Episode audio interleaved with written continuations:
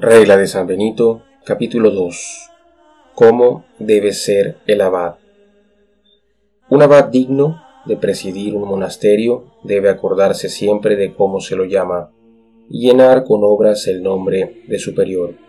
Se cree, en efecto, que hace las veces de Cristo en el monasterio, puesto que se lo llama con ese nombre. Según lo que dice el apóstol, recibieron el espíritu de adopción de hijos, por el cual clamamos Abba Padre. Epístola a los Romanos, capítulo 8, versículo 15. Por lo tanto, el abad no debe enseñar, establecer o mandar nada que se aparte del precepto del Señor, sino que su mandato y su doctrina deben difundir el fermento de la justicia divina en las almas de los discípulos. Recuerde siempre el abad que se le pedirá cuenta en el tremendo juicio de Dios de estas dos cosas, de su doctrina y de la obediencia de sus discípulos. Y sepa el abad que el pastor será el culpable del detrimento que el padre de familias encuentre en sus ovejas. Pero si usa toda su diligencia de pastor con el rebaño inquieto y desobediente, y emplea todos sus cuidados para corregir su mal comportamiento, este pastor será absuelto en el juicio del Señor y podrá decir con el profeta, no escondí tu justicia en mi corazón, manifesté tu verdad y tu salvación, pero ellos, desdeñándome, me despreciaron. Salmo capítulo 39, versículo 11. Y libro de Isaías, capítulo primero, versículo segundo. Y entonces, por fin, la muerte misma, sea el castigo de las ovejas desobedientes encomendadas a su cuidado. Por tanto, cuando alguien recibe el nombre de abad, debe gobernar a sus discípulos con doble doctrina, esto es, debe enseñar todo lo bueno y lo santo más con obras que con palabras. A los discípulos capaces proponga con palabras los mandatos del Señor, pero a los duros de corazón y a los más simples muestre con sus obras los preceptos divinos. Y cuanto enseñe a sus discípulos que es malo, declare con su modo de obrar que no se debe hacer, no sea que predicando a los demás sea él hallado, reprobó, y que si peca, Dios le diga, ¿por qué predicas tú mis preceptos y tomas en tu boca mi alianza? Pues tú odias la disciplina y echaste mis palabras a tu espalda. Salmo capítulo 49 versículo 16. Y tú que veías una paja en el ojo de tu hermano, ¿no viste una viga en el tuyo? Evangelio según San Mateo capítulo 7 versículo 3. No haga distinción de personas en el monasterio. No ame a uno más que a otro, sino al que hallare mejor por sus buenas obras o por la obediencia. No anteponga el hombre libre al que viene la religión de la condición servil, a no ser que exista otra causa razonable. Si el abad cree justamente que ésta existe, hágalo así, cualquiera fuere su rango.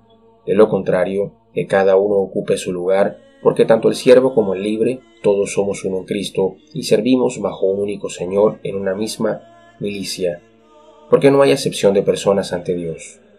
Él nos prefiere solamente si nos ve mejores que otros en las buenas obras y en la humildad. Sea, pues, igual su caridad para con todos, y tenga con todos una única actitud según los méritos de cada uno.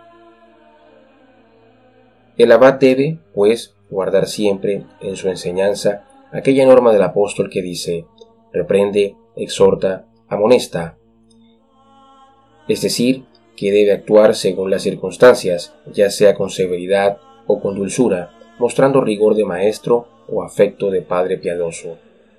Debe, pues, reprender más duramente a los indisciplinados e inquietos, pero a los obedientes, mansos y pacientes debe exhortarlos para que progresen y le advertimos que amoneste y castigue a los negligentes y a los arrogantes. No disimule los pecados de los transgresores, sino que, cuando empiecen a brotar, córtelos de raíz en cuanto pueda, acordándose de la desgracia de Elí, sacerdote de Silo. A los mejores y más capaces corríjalos de palabra una o dos veces, pero a los malos, a los duros, a los soberbios y a los desobedientes, reprímalos en el comienzo del pecado con azotes, y otro castigo corporal, sabiendo que está escrito, al necio, no se lo corrige con palabras. Proverbios capítulo 29, versículo 19. Y también, pega a tu hijo con la vara y librarás su alma de la muerte. Proverbios capítulo 23, versículo 14.